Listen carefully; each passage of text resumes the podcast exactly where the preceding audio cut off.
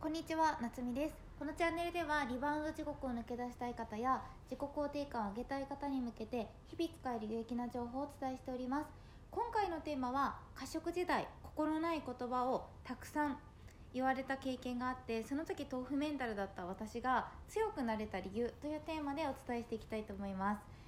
で私は5歳からクラシックバレエを習ってたんですねで高校生の時に先生に痩せなさいと言われて自己流のダイエットを行った結果1ヶ月で1 3キロ体重が落ちな落ちました。食べないダイエットだったので常に無気力だしイライラしているし食べ物は全てカロリーにしか見えないし生理も2年止まり心も体もボロボロでした。水を飲むことさえも怖くて1日に体重計に10回以上乗って確認しないと安心できなかったんですね。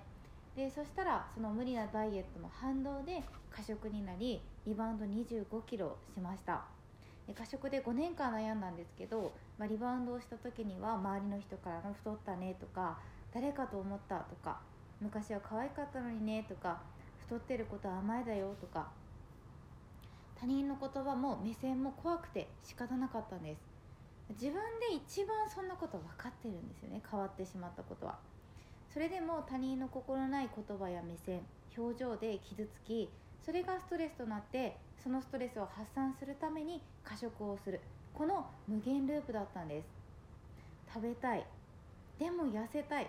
醜い。食べ物詰め込みたい。こういった思考に毎日支配されていました。食事制限今度こそは頑張ろう。断食しよう。我慢だ。そう思っても続かなくて結局反動で過食をしてしまっていたんです。毎日朝が来ることが本当に怖くて生きることが辛かったんですね。起きている時は常に食べ物のことしか考えられなかったからです。それでも変わりたいという気持ちがなかなかあのブレずに生きていました。何度も泣きましたしもう私は変われないんじゃないかなってそう諦めそうになった時も何百回もありました。それでも諦めないで強くなれたのは夢があったからだったんです。他人の言葉は気になるけど絶対克服して綺麗になって見返してやる。自分の人生なのに他人の言葉で落ち込んでたまるか。そう何度も自分に言い聞かせていました。これからもそしていつでも自分の一番近くにいるのは自分自身なんですよね。いつでも自分が自分の味方になってあげなきゃ。自分のペースで進んでいこう。そう心から思えるようになって少しずつ変わっていきました。